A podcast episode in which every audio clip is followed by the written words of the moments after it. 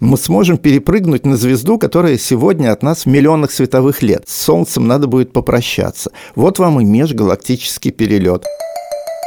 Всем привет! С вами подкаст «Так и будет». Я Даниил Дугаев. Мы обсуждаем будущее. Как мы будем жить завтра, какими станут через несколько лет наши дома, одежда, музыка, школы, наука и все остальное. Каждый выпуск нашего подкаста посвящен одной теме. В ней мы разбираемся с помощью экспертов, людей, которые уже сегодня делают что-то абсолютно новое и могут довольно точно предсказать, как выглядит этот неуловимый мир будущего. Если вам нравится нас слушать, поставьте нам оценку в iTunes и напишите что-нибудь хорошее. Так вы поможете найти нас другим слушателям. Этот подкаст мы записали вместе с брендом воды Smart Water. Она для тех, кто не боится нового и меняет мир прямо сейчас.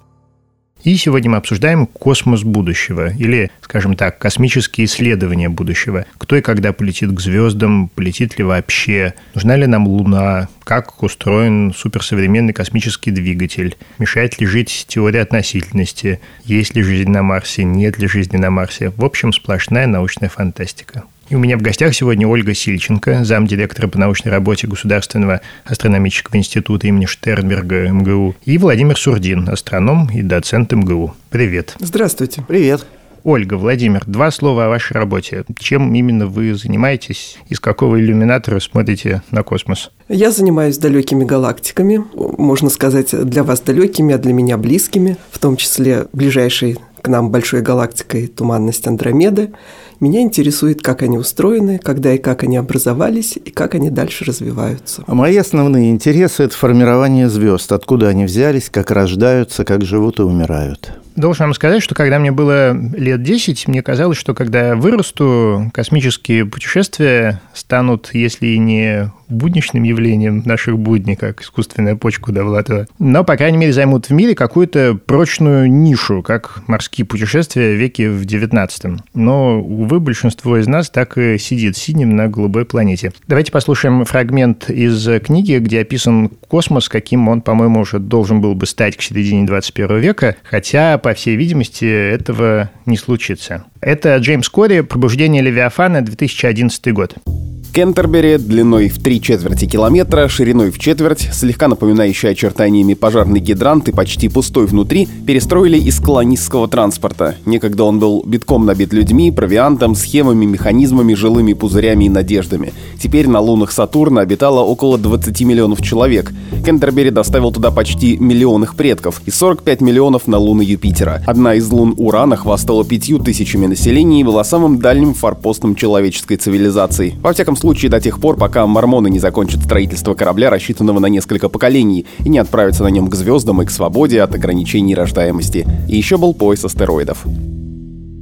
Что вы думаете по этому поводу. Увидим ли мы при нашей жизни похожую картину, как вы считаете? Я думаю, что не увидим, уверен в этом, что не увидим, поскольку космос очень враждебная среда, и мы его осваиваем не потому, что хочется, а по необходимости, то есть минимальными средствами. В начале 60-х Интенсивное развитие космонавтики было стимулировано военными и только военными задачами. И как только эти задачи были решены, а у военных простая проблема – перебросить с одного континента на другой атомную бомбу. И когда они решили эти задачи, резко сократился прогресс в космонавтике, и он стал только научным, а значит, денег на него пошло в разы меньше, чем в конце 50-х, начале 60-х. И вся эта оптимистическая история с полетами миллионов людей на Луны, а точнее говоря, на спутники Сатурна, она, конечно, сильно притормозилась. У ученых не так много денег и совсем другие задачи. Нам не нужно пускать куда-то людей, нам нужно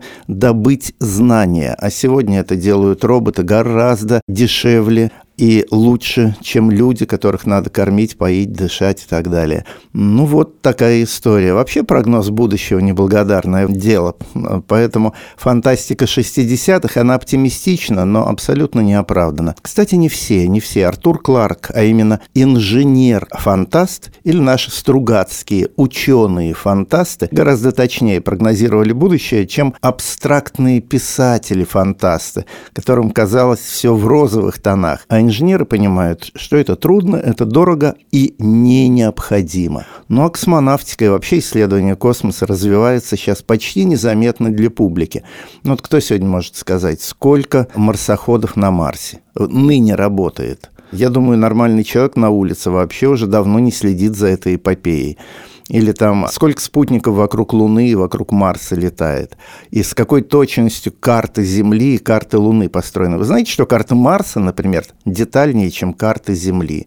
Ну, а о Луне вообще и говорить неудобно. Там мы каждую пять знаем. Все это сегодня для публики мало интересно, поэтому кажется, что прогресс остановился. Он происходит только под ковром. Он интересен для ученых, а не для публики. Миллионы людей увлеклись другими задачами. На самом деле необходимо необходимость для освоения внешних планет и лун Солнечной системы наступит где-то примерно через 5 миллиардов лет, когда наше Солнце перестанет быть звездой главной последовательности и двинется в сторону ветви красных гигантов. Гиганты потому и называются гигантами, что их радиус звезд гигантов значительно больше, чем радиус звезд карликов. Наше Солнце начнет эволюционировать в сторону ветви гигантов и раздуваться. По примерным прикидкам, орбита Земли окажется в результате внутри нашей звезды, а вот до Марса, вероятно, Солнце не раздуется. Поэтому через 5 миллиардов лет действительно у человечества наступит необходимость передвинуться куда-то либо на Марс, либо еще дальше на спутники Юпитера или Сатурна. Как правило, в фантастике, которая обсуждает экспансию человечества за пределы планеты, в качестве причин называются две вещи. Это перенаселение и необходимость в новых полезных ископаемых. И то, и другое нам не грозит, я думаю, потому что уже сегодня медицина резко сократила рост населения. Сегодня нет семей, которые бы по 11, 12, 13 детей рожали. Нету даже, в цивилизованных странах. А даже в малоцивилизованных странах. А в таких, как Китай, вообще один ребенок – это норма, а два ребенка уже зашкаливает количество. А рост населения прекратился в середине 70-х. И сейчас очень медленно растет население Земли, где-то к 12 миллиардам оно прекратится совсем. Так что ресурсов Земли хватит надолго. Ну а про ископаемые говорить неудобно. Мы ковырнули Землю только на 2-2,5 километра вглубь, осталось еще 6,5 тысяч до ядра, а там ископаемых видимо-невидимо. Но, конечно, из космоса их иногда легче будет добывать, и, между прочим, это уже начинается. Есть коммерческие фирмы, которые заявили о том, что в ближайшие годы будут привозить с астероидов довольно полезные вещи. Металлы, например, в чистом виде, а такие астероиды есть. Или даже благородные металлы, золото, платину, которые, кажется, есть на астероидах. То есть это все будет происходить, но не так интенсивно, как нам кажется. Постепенно, по мере необходимости. По мере того, как космический материал будет становиться дешевле земного. Подумайте, мы еще дно океана даже как следует не изучили, тем более не используем. У нас Антарктида и Гренландия под ледяным куполом лежат совершенно неиспользованные. На Земле еще хватит задач, которые решаются гораздо дешевле, чем в космосе.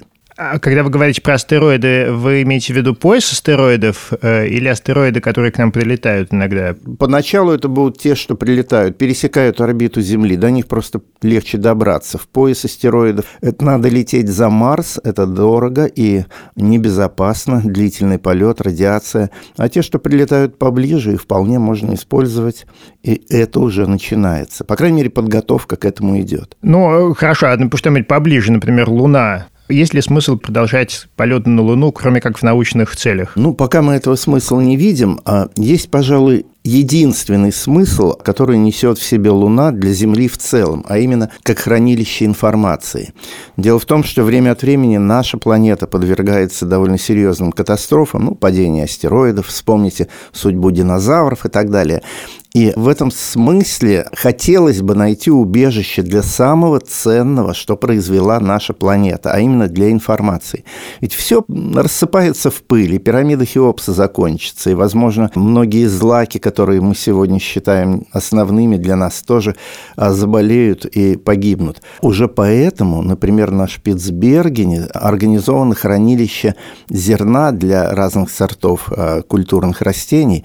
Ну, на Шпицбергене, конечно, им они лучше сохранятся, чем где-нибудь э, на вьетнамских полях, но еще лучше на Луне. Так вот, устроить на Луне безопасное хранилище – это первоочередная задача помимо научных. Для ученых, конечно, Луна очень интересное тело, но для человечества в целом Луна – это запасная планета – до которой всего трое суток пути. Ну, представьте себе, до Шпицбергена дольше добираться иногда, чем до Луны. А на Луне намного безопаснее укрыть, держать в сейфе подземном то, чем она дорожит более всего наша цивилизация – информацией биологической и цифровой, ну, ментальной. Учитывая, что сейф на Шпицбергене, по-моему, из-за того, что вечная мерзлота начинает потаивать, затопило уже несколько лет назад, ну, как-то без серьезных последствий, но был такой инцидент, то вы, конечно, правы. На Луне тоже есть вечная мерзлота, но она надежнее. Ну, на самом деле на Луну тоже падают метеориты, и там возможны локальные квазикатастрофические события. Но это вторая корзина, в которую надо разложить наши яйца. Но яйца надо разложить, да, как можно более широко. Одно время говорили, что на Луне хорошо бы добывать гелий-3 как потенциальное топливо для э, термоядерных реакторов. Но сейчас как-то эти разговоры заглохли, в общем, и до термоядерных реакторов еще не очень близко. Так что эта тема пока не актуальна. Ну, давайте за пределы Луны поедем. Э, это э, Энди Вейер, «Марсианин», тоже, между прочим, роман 2011 года. По нему Ридли Скотт недавно фильм снял, не очень хороший. Почему же не очень хороший? Я протестую. Про картошку там замечательные были кадры. Книжка лучше. Книжка лучше, согласен. Я ее редактировал и знаю, что в ней стало меньше недостатков в русском переводе, чем было в английском оригинале. Но фильм же замечательно сделан. Просто чудо, какая техника съемки веришь, что ты на Марсе. Вынужден признать очевидные факты. Подготовка марсохода завершена. У меня вовсе нет ощущения, что я закончил, но все готово. Пища. 1692 картофелины, витаминные таблетки. Вода 620 литров. Укрытие. Марсоход, прицеп, спальня. Воздух. Общий запас марсохода и прицепа 14 литров жидкого О2, 14 литров жидкого Н2. Жизнеобеспечение. Оксигенератор и стабилизатор атмосферы. 418 часов одноразовых СО2 фильтров на случай чрезвычайной ситуации. Энергия. Аккумуляторы на 36 кВт-часов, допустимая нагрузка 29 солнечных панелей. Обогрев 1400-ваттный РТГ, самодельный резервуар для нагрева возвратного воздуха стабилизатора, электрический обогреватель марсохода в качестве резерва. Диска пожизненный запас. Вы редактировали эту книжку, да? Да. Скажите, пожалуйста, насколько все это правдоподобно? Это правдоподобно, хотя ошибок там немало. Но писал-то инженер, так что в электронике он разбирается неплохо. В биологии намного хуже, но в конце концов мы же не инструкцию по выживанию на Марсе от него ждали, а некой фабулы, некой истории. И история получилась. Она не слишком не похожа на правду. Это не колония на спутниках Сатурна с миллионным населением. Это нормальное выживание, ну, Робинзонада на Марсе. Марсе. Но мы же с удовольствием Робинзона читаем, правда? А тут Робинзон на Марс а, отправился. И а, очень многие детали, может быть, когда-то пригодятся тем, кто потерпит неприятности на этой красной планете. И прежде всего они э, романтически как-то воодушевляют молодежь. Они показывают, что есть куда двигаться. Был Гагарин, был Армстронг, а теперь у нас Марс впереди. И там будут неприятности, и там будут проблемы. Но мы их преодолеем. Вот же фабула. А мелкие ошибки, они большого значения. Кстати говоря, я как педагог уверен, что небольшие ошибки в любом произведении, даже в учебнике, они очень полезны. Если ребенок или любой другой читатель, даже взрослый, найдет ошибку, а он вырастет над собой, он поймет, что его знания, может быть, приближаются к знаниям автора, а может быть, даже и превосходят их. Так что Энди Вейер молодец, что наделал некоторое количество ошибок, и мы их при переводе далеко не все исправляли, ну, потому что нельзя переписывать произведения. По крайней мере, это стимулирует раздумье над произведением. Поэтому книга намного полезнее, чем кино. Но кино мне тоже очень нравится. Поскольку я не физик и не химик, то мне на самом деле сложно судить о том, насколько события, которые в ней произошли, могли бы произойти в действительности. Поэтому вопрос, там есть, собственно, фантастика? Или подобная история может произойти уже через пару лет? История может, а те эпизоды, которые описаны в книге, конечно, нет. Но все помнят последний эпизод «Полет в скафандре с проткнутой перчаткой». Да? Это, конечно, не научная фантастика, а просто некая игра ума. Но ведь красиво же, правда? Ну, здорово, черт возьми. Бывает иначе, конечно. Если пишет ученый, а не инженер, то а, он проверяет все досконально. Вот я а, фанат произведений Стругацких, братьев Стругацких, и когда был молод, читал фабулу, читал изучал историю, не вникая в детали. А когда состарился, как сейчас, и стал сам писать, то начал проверять, а что же там на самом деле под текстом лежит. И оказалось, что под текстом фантастики точный астрономический, математический расчет. Это, конечно, сделал Борис Стругацкий. Конечно, он же один и профессиональным астрономом, да. Хорошо, а все-таки э, колония на Марсе, увидим ли мы ее в ближайшие сто лет хотя бы, как вы думаете? Ну, я как-то думаю, что не увидим, потому что дорогое это удовольствие. А я уверен, что увидим, потому что это дорогое удовольствие оправдано будет с точки зрения экономики. Посмотрите, как работает Илон Маск. Ведь он немного денег просит у правительства, и на эти немногие делает фантастические вещи. Уже через два года он обещает ракету для полета на Марс не одного и не двух, а ста человек сразу. А сто человек – это уже маленькая колония. Обещать не значит жениться. Маск рано или поздно выполняет все свои обещания. Это надо все-таки помнить. И электромобиль бегает, ракета с возвращаемыми ступенями летает. И не забывайте, что сегодня именно ракета Илона Маска самая мощная на Земле. Ни одно государственное а агентство, ни НАСА, ни Роскосмос, ни китайцы не создали такую ракету, как Falcon Heavy у Илона Маска. Вот заодно это можно ему доверять. Может быть, э, затянутся сроки. Так они затягиваются у всех космических проектов. Но он, э, я уверен, сделает, потому что это выгодно. Никто не верил, что можно, как мы сегодня, летать на самолетах, вот так вот, купив билеты, через полчаса оказаться там в Крыму или в Нью-Йорке через несколько часов. Да? Казалось, что самолет это для избранных, это фантастические деньги. Нет, сегодня он для всех. Точно так же космические полеты будут для всех, когда они станут а, технологичными. И Маск к этому идет. Я не фанат Маска, но просто вижу, что он сегодня впереди прогресса в космонавтике. Ну, а колония на Марсе, конечно, будет так же, как есть сегодня колония на Южном полюсе. Место недоступное. Там даже картошку не вырастешь, как на Марсе выращивал герой марсианина. Но по первоначалу, конечно, будем их снабжать. Потом они научатся и сами себя обеспечивать. Это будет научная колония. Не колония для размножения людей, а колония для изучения Марса. На самом деле вопрос не совсем уже из области фантастики, но интересно, когда колония на Марсе будет построена, то кто все-таки ее построит? Ну, Илон Маск нам уже Владимир Георгиевич пообещал. Нет, он а, обеспечивает транспорт. Он даже не гарантирует здоровье тех, кто прибудет на Марс, поскольку радиацию никто не отменял, а ракета Маска не будет от нее защищена. В этом смысле он ограничивает э, себя тем, что он реально может создать. А кто полетит, те и полетят. По первоначалу, конечно, богатые романтики, те, кто сегодня на МКС летает. Билет на МКС стоит 60 миллионов долларов, и там очередь. Там не так просто купить билет на полет на МКС. Ну, а билет на Марс, так по моим прикидкам, где-то 200-250 миллионов долларов будет стоить. Ну, господи, найдется много желающих. Довольно много народу, да. На Эверест забраться тоже, между прочим, стоит не две тоже копейки. Очередь. А вы же видели, какая там очередь? На самом деле, то, что вот у Маска сейчас получается, это все-таки находится в рамках существующих технологий. Полет на Марс потребует выход за рамки существующих технологий, вот в частности радиационной защиты, это проблема, которая пока не решена. Вы можете загрузить там ракету и послать ее вдаль на два года, но вы привезете потом гору трупов, и кому это нужно?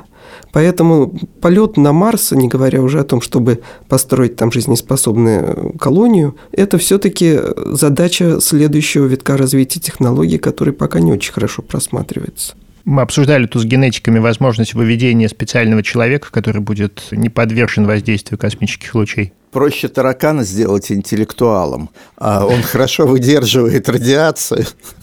И если мы его обучим элементарным приемам, то он на Марсе вполне сможет работать. Этот подкаст мы записали вместе с брендом воды Smart Water. Она для тех, кто смотрит в будущее и меняет мир уже сегодня – Хорошо, давайте обратим нашу оптику дальше. Звезды, экзопланеты. Как вы думаете, откроем ли мы когда-нибудь планету, хотя бы приблизительно похожую на Землю? Да это уже практически произошло. Конечно, такие планеты обнаружены. По-моему, там Земле соответствует только масса, нет, нет, нет. размеры. Э, вы не правы. Уже есть а, примерно дюжина землеподобных планет с атмосферой, и даже газовый состав мы начинаем определять, следы кислорода даже обнаруживать обнаружено. Но кислород не всегда признак жизни. Он при распаде воды, например, может возникать и другие химические реакции. Так что это еще не уверенность в полной копии Земли, но приближаемся к этому. А потом зачем нам копии? В Солнечной системе тоже Марс далеко не копия Земли, а мы же туда собираемся. Так что экзопланеты вполне себе интересная цель, далековато только. И хотя бы робота туда послать, это уже будет сверхзадач. А вы знаете, что ее уже решают?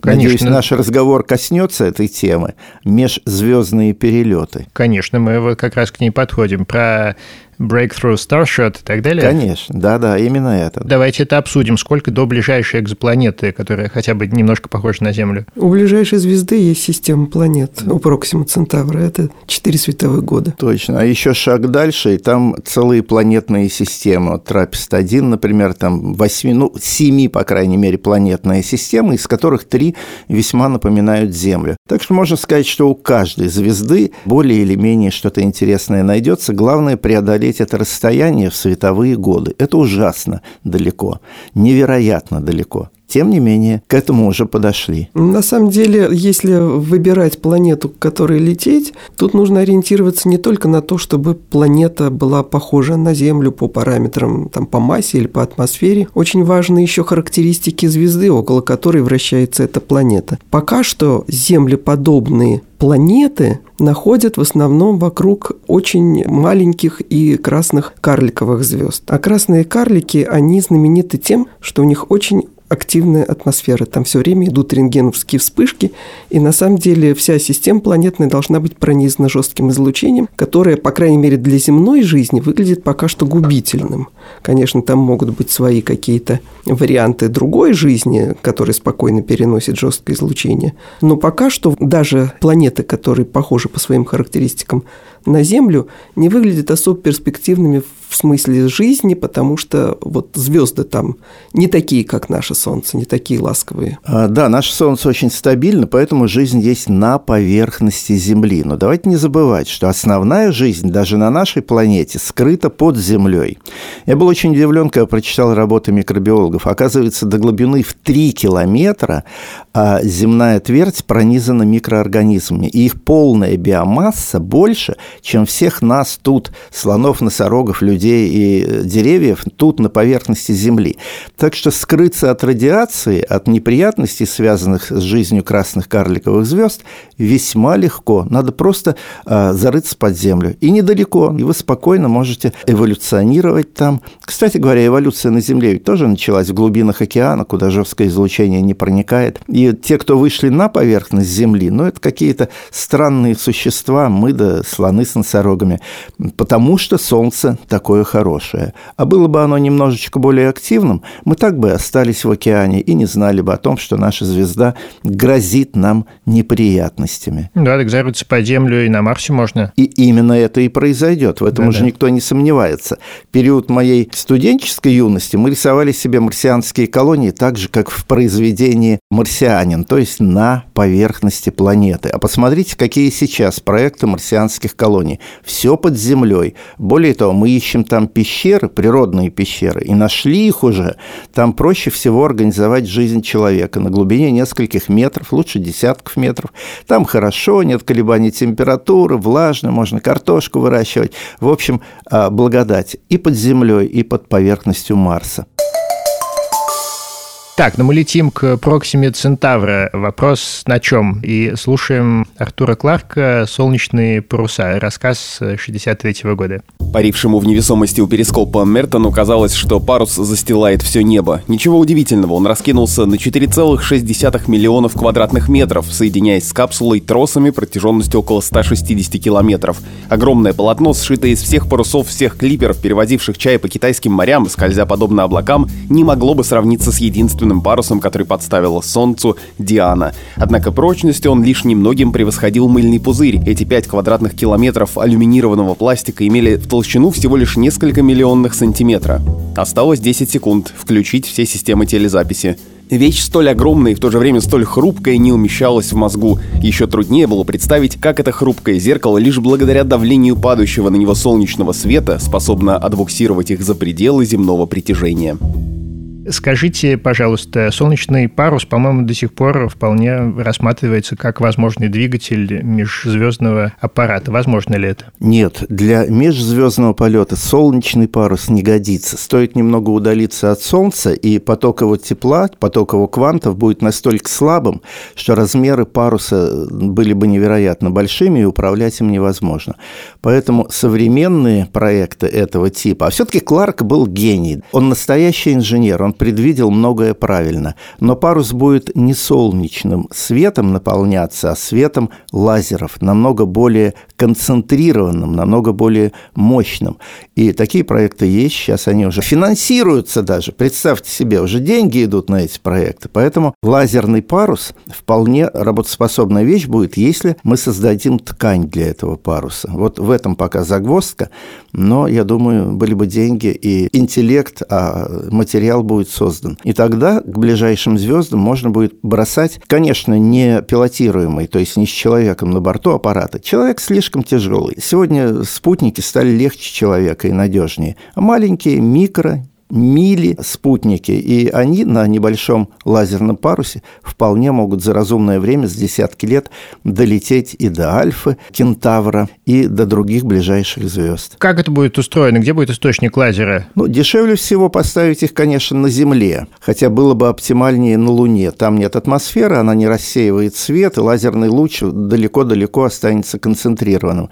С Земли ему труднее уйти в таком концентрированном виде, но уже создана технология технология, которая, наверное, позволит это сделать. Она называется адаптивная оптика, которая так искажает исходный сгенерированный лазерами свет, что пройдя через атмосферу Земли, он становится вновь сфокусированным мы заранее рассчитываем, как его надо испортить, чтобы атмосфера, испортив его в обратную сторону, создала очень а, параллельный, мощный, а, сконцентрированный пучок. Астрономы уже пользуются этим, но мы этим пользуемся наоборот. Из космоса приходит идеальный свет, пройдя через атмосферу, он теряет свои качества, размываются изображения, а мы их вновь приводим в исходный вид. Телескопы уже на этом принципе работают. А обратная задача тоже будет решена теми же методами, и лазеры на Земле целая батарея лазеров, может быть, там квадратный километр уставленный мощными лазерами, он сконцентрирует свет в пучок размером, ну, примерно там 3 4 метра диаметром. И со страшной мощностью он будет падать на небольшого размера лазерный парус. Задача в том, чтобы парус не испарился, чтобы не поглотил эту энергию, а полностью отразил ее обратно. Вот в этом загвоздка. А над этим работают сейчас химики, физики, как создать идеально зеркальную пленку – Пока такой нет. Вот Старшот, собственно, вот так и должен быть устроен, да, да, да, я да, да, я пересказываю то, что угу. э, в этом проекте заложено с самого начала. И сколько он будет лететь? В зависимости от того, как быстро мы его разгоним. Есть а, расчеты, что удастся разогнать примерно до 1 пятой скорости света это десятки тысяч километров в секунду, и долетит он, ну, лет за 20. Лет за 20 долетит, и оттуда что-нибудь нам расскажет. Попытается, хотя это тоже проблема. Микрозонд э, что-то увидит, а вот как он передаст сигнал на Землю, хотя и об этом думали, конечно, и сам парус – может послужить концентратором радиоволн и направить их э, в сторону Земли. Ольга, а вы что сейчас изучаете? Вы знаете, ну, мои объекты существенно дальше, чем ближайшие к нам перспективные планетные системы вокруг ближайших звезд. До галактик вы просто, э, в принципе, никогда не сможете долететь, потому что даже свет от них идет годы, а от далеких галактик миллиарды лет. И все, что мы можем, это поймать этот свет и посмотреть, что там происходило вот э, там те годы назад или те миллиарды лет назад. Долететь мы туда никогда не сможем. Единственное, что нам грозит такое непосредственное. Вот меня всегда спрашивают на популярных лекциях, что с нами будет, когда наша галактика сольется с туманностью Андромеды. Действительно, мы сольемся рано или поздно, это тоже миллиарды лет, как и для эволюции нашего Солнца. Лет там через 4, 5, 8 миллиардов наша галактика сольется с туманностью Андромеды – наши две галактики примерно равные по массе, большие спиральные галактики, поэтому, когда они сольются, получится из них одна большая эллиптическая галактика. Я тут хочу сразу утешить всех э, слушателей, которые могут озаботиться судьбой человечества в случае этого события. С человечеством, скорее всего, ничего плохого не случится, потому что наше Солнце находится на периферии нашей галактики, а такие периферийные области при слиянии двух галактик выкидываются в хвосты приливные, то есть мы не упадем на центр э, будущего большого такого конгломерата, а мы, скорее всего, в хвосте удалимся подальше от центра, и там нам будет хорошо и комфортно вдалеке от центральной черной дыры. У меня гениальная идея родилась. 5 миллиардов лет. А помните, с чего начинался наш разговор? Через 5 миллиардов лет нам надо будет покинуть Солнце, оно превратится в красный гигант.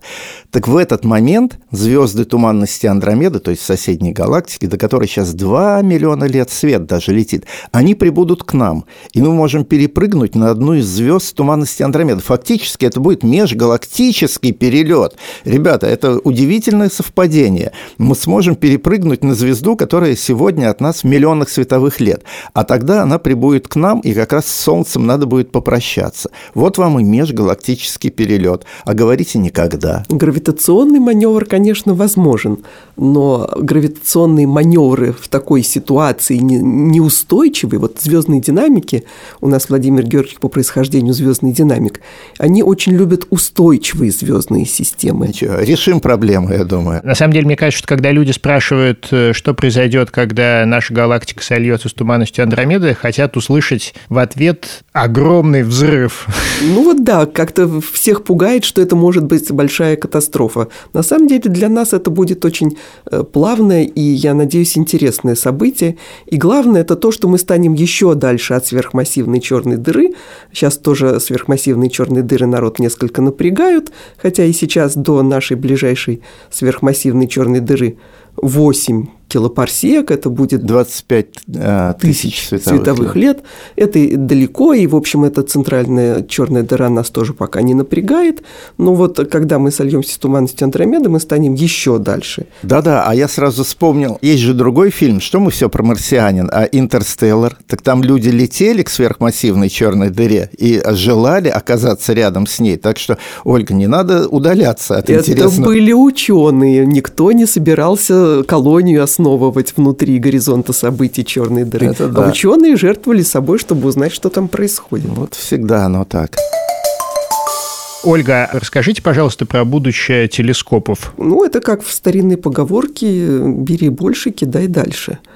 Телескопы строятся все с большим и большим диаметром зеркала – Текущие проекты – это 39-метровое зеркало европейское и 30-метровое зеркало американское. Таким... Зеркало – это объектив, напомним. Это объектив Зеркало – это собирающая поверхность, да, это то, что собирает свет от далеких источников, чтобы мы могли на них потом повнимательнее посмотреть. Чем больше зеркало, тем больше света оно собирает, тем более слабые источники мы можем изучать. И вот развитие астрономии, оно в основном сейчас идет экстенсивно, то есть строятся все большего и большего диаметра телескопы. Поэтому мы видим все дальше и дальше, но на самом деле даже уже с текущими 8-метровыми зеркалами мы видим практически край Вселенной. Мы видим красное смещение около 7, это меньше полмиллиарда лет после Большого взрыва при возрасте Вселенной 14 миллиардов лет. То есть практически всю Вселенную мы на просвет уже видим. Но в отдельных направлениях. А астрономы, а, у астрономов голубая мечта – видеть все небо и постоянно, 24 часа в сутки, контролировать всю Вселенную. Большие телескопы видят только, да, иголочками протыкают пространство далеко, но только в отдельных направлениях, а небо огромное. И второе направление развития телескопов – это, может быть, не такие большие, но как можно большее их количество и глядящее во всех направлениях сразу.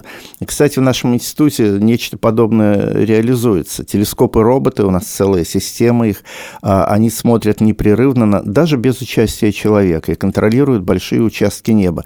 И в этом направлении астрономия тоже развивается. Как можно внимательнее смотреть во все стороны. Ну, во-первых, что-то необычное и не опасное летит к Земле, иногда это бывает. Вспомните 2013 год, там метеорит над Челябинском. Поэтому контроль неба, даже не с помощью крупных, но с помощью многочисленных телескопов, это тоже интересная, важная задача для астрономии. И это ближайшее будущее. Я думаю, что когда можно будет завесить весь космос камерами безопасности, немедленно завесит. Да, вот примерно так мы и хотим поступить, как Собянин в Москве. Насколько я понимаю, в ближайшие годы же планируется сразу несколько новых телескопов, да? Они постоянно возникают. Были бы деньги, а уж астрономы знают, как потратить их на телескопы. Нет, ну крупные телескопы это все-таки штучная ну, штука. Штучная, да, конечно. есть один проект у Европейской Южной обсерватории, есть один проект 30-метрового телескопа у американцев. Ну и вот в сторону, так сказать, контроля всей Вселенной сразу сейчас строится четырехметровый обзорный телескоп, ЛССТ называется. И восьмиметровый огромный телескоп Синоптик, который будет и большой, и широко видящий, да, то есть с большим полем зрения. Всю, все небо будет обозревать там раз в 2-3 ночи и делать это постоянно, то есть мы будем с каждый раз смотреть, не появилось ли что-то новенькое на всем небе сразу. Есть же какой-то специальный проект именно про поиск экзопланет. Это отдельная как, тема. по-моему, называется ТЭС. Это космический телескоп, он Тесс уже летает. летает. Тесс летает, да. Он готовит, так сказать, материал для будущего космического телескопа Вебер. И в этом смысле Тесс очень полезным оказался. Он уже понаоткрывал перспективные планеты, которые надо будет детально исследовать большим космическим телескопом. А Веб, вот, который должен на смену Хаблу прийти, еще не летает? Его все время откладывают. Ну да, это очень сложная конструкция. Его не запихнешь в ракету целиком. Его делают складным, раскладным, как оригами. А представьте, как сложно в космосе разложить оптическое зеркало. Оно должно стать идеальным, а при этом сложенным в начале в полета в виде такого вот кулечечка. Ну, в принципе, можно потом поправить, если что не так. Как известно, когда полетел Хабловский телескоп, то первые четыре года он не видел ничего, первые пять лет. А потом туда специально слетали, специально починили, и он, наконец, стал видеть, как все от него к хотели. К сожалению, к Вебу не слетаешь. Он будет очень далеко от Земли. Туда еще не забирались космонавты. Да, где он будет? Он будет в точке Лагранжа. Это точка равновесия, в которой под действием притяжения к Солнцу и к Земле космический аппарат будет синхронно с Землей обращаться вокруг Солнца. Он как бы застынет в системе Земля-Солнце. Но это полтора миллиона километров от Земли. Людям туда не добраться в ближайшие годы. И когда его планируют запустить? А его все время откладывают. Никто не знает. Ну, сегодня планируют через полтора года, а кто знает. А первые планы были на 2010. Ну, вот судите сами. А в чем будет принципиальная разница картинки, которую мы получим с веба? Он будет больше по диаметру зеркала, больше примерно в 4 раза. И, естественно, будет видеть более слабые объекты. Кроме этого, область, в которой он будет ловить кванты, будет сдвинута в сторону ближнего инфракрасного инфракрасного диапазона в район 2 микрон, потому что самые далекие и самые слабые галактики, они находятся на большом красном смещении, все самое интересное в их спектрах переезжает именно на микроны. Поэтому это будет инфракрасный телескоп, на самом деле, который будет в основном наблюдать в ближнем инфракрасном диапазоне. Да, это печально, это не будет второй Хаббл. Мы привыкли видеть изумительные снимки Хаббла в оптическом диапазоне полученные, но веб этого не сможет. Но зато он сможет он видеть сможет, да, да, на двух микронах. На двух Конечно. микронах тоже можно получить прекрасные совершенно картинки. Я хочу подчеркнуть, что, допустим, все, что мы знаем про звезды вокруг нашей собственной э, сверхмассивной черной дыры в центре галактики, оно было получено именно на двух микронах. Мы сидим в плоскости галактики, и в оптике мы просто центр галактики не видим. Нам пыль дает колоссальное поглощение, мы далеко взором в оптическом диапазоне в сторону центра галактики уйти не можем. А вот на двух микронах плоскость диск галактики относительно прозрачен, и все красивые картинки про то, как звезды летают вокруг нашей собственной сверхмассивной черной дыры, за 15 лет, совершая полный оборот, все эти картинки были получены именно на двух микронах. Да, ученых они возбуждают, но публика а, наслаждения эстетического не получает от этих картинок. Это все равно как в прибор ночного видения смотреть. Знаете, прицелиться вы сможете, а получить радость от этого а, взгляда в ночное а, нет. Ну и же обрабатывают потом. Это как вот все вот эти вот картинки, наоборот, из микромира, которые кажутся такими потрясающе красивыми, э, только потому, что их взяли и очень хорошо обработали. Подкаст «Так и будет» мы записываем вместе с брендом воды Smart Water. Наши партнеры уверены, будущее за теми, кто мыслит широко и не боится создавать новое. Давайте вернемся к межгалактическим путешествиям. Лем «Возвращение со звезд», 61 год. Герой вернулся из экспедиции на Фомальгаут. Эта книжка очень часто, кстати, тут у нас всплывает почему-то. Наверное, потому что я ее больше всего люблю, но, возможно, и потому что это на редкость правительское произведение. Я поеживался, читая то, что неизвестный мне автор писал об экспедициях, подобных нашей, то есть предпринятых еще до открытия эффекта Митки и явлений парастатики. Он считал их бессмыслицей, но только от него я узнал точно, что теперь в принципе возможно создание корабля, который развивал бы ускорение порядка тысячи, а может быть и две тысячи же. Экипаж такого корабля вообще не ощущал бы ускорения при разгоне или торможении. На борту сохранялась бы постоянная сила тяжести, меньшая, чем на Земле. Таким образом, Старк признавал, что полеты к границам галактики и даже к другим галактикам трансгалактодроме, о которой так мечтал Олов, возможны, и при том даже в течение одной человеческой жизни. При скорости лишь на доли процента меньше, чем световая, экипаж, достигнув глубин метагалактики и вернувшись на Землю, состарился бы в крайнем случае всего на несколько десятков месяцев. Но на Земле за это время прошли бы уже не сотни, а миллионы лет. Цивилизация, которую застали бы вернувшиеся, не смогла бы принять их. Теория относительности. Можем ли как-нибудь с ней справиться? Но если лететь со скоростью близкой к скорости света, то для космонавта пройдет совсем немного времени, а если он попытается вернуться, то выяснится, что на Земле уже прошли, как вот сказал Лем, многие миллионы лет. Я, правда, не понимаю, почему эта цивилизация не сможет его принять. Наоборот, ей будет очень интересно получить такой привет из прошлого. Но, тем не менее, для самих космонавтов э, как бы теряется смысл, потому что они же хотели именно для э, своих современников что-то новое привести, а тут уже выяснится, что это давно прошло и никому не нужно. Ну почему? Мы работаем для людей и для детей а, своих, а это вот даже для внуков получится. Для внуков можно попытаться. На самом деле уже нашим детям многое из того, что мы можем им предложить, не нужно, потому что цивилизация далеко ушла вперед. У них другой мир, они знают в этом мире больше, чем мы. А уж что там будет у наших прапраправнуков, мы просто действительно окажемся просто им ненужными. У них другой будет, другая жизнь, другой мир. Как вы думаете, найдем ли мы где-нибудь в Вселенной жизнь в ближайшие тысячу лет, хотя бы в каких-нибудь примитивных видах? Ну, это зависит от того, что мы подразумеваем под жизнью. Аминокислот, насколько я знаю, уже находят – а вот э, считать ли это э, жизнью, недавно у меня была дискуссия с коллегами-учеными, чем занимается астробиология. Потому что вот мне кажется, что биология – это когда уже там ручки, ножки и что-то действительно движется, а целый ряд ученых считает, что биология начинается именно с аминокислот. Хотя, в общем, мне кажется, это больше органическая химия, чем биология. Нет, жизнь – это то, что может поддерживать себя в развитии. Конечно, аминокислота размножаться не может, да?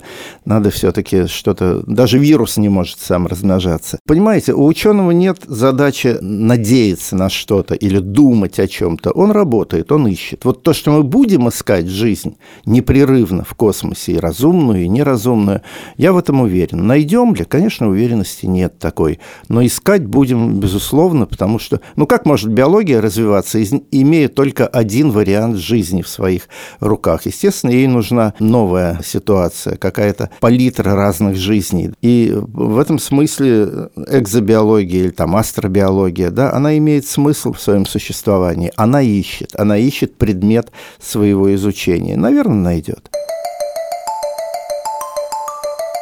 Назовите, пожалуйста, три вещи, которых лично вы ждете от будущего. Мы в тупике. Оба. У нас все есть. Фантазии не хватает. Не знаю, ну, например, там трансформируемой одежды, чтобы каждый раз утром не стоять перед открытым шифонером и не думать, а что же одеть сегодня, например, а просто нажать кнопочку и оказаться в необходимой одежде. Я бы, например, э, был не против, если бы электромобиль, который уже, в общем, рождается, но в конкурентной борьбе пока уступает бензиновому, победил окончательно. Я бы, наверное, пофантазировала о перспективах медицины, чтобы к врачам не ходить, там очень сложные всякие анализы и процедуры неделями не делать, а вот там подошел к какому-то гаджету, и тот сразу сказал, все ли у меня внутрях в порядке, а если не в порядке, то за пять минут все починил, поменял, и я пошла дальше. Я понял, как такая надежда теплится в моем мозгу непрерывно практически. Это возможность выращивать новые органы. Спасибо вам большое, было очень интересно. Удачи вам. Спасибо. Пока. Это подкаст «Так и будет». Я Данил Дугаев. Пожалуйста, подписывайтесь на нас, ставьте нам лайки и звездочки, рассказывайте о нас друзьям и обязательно пишите нам письма по адресу подкастсобака.медуза.io. Всем пока!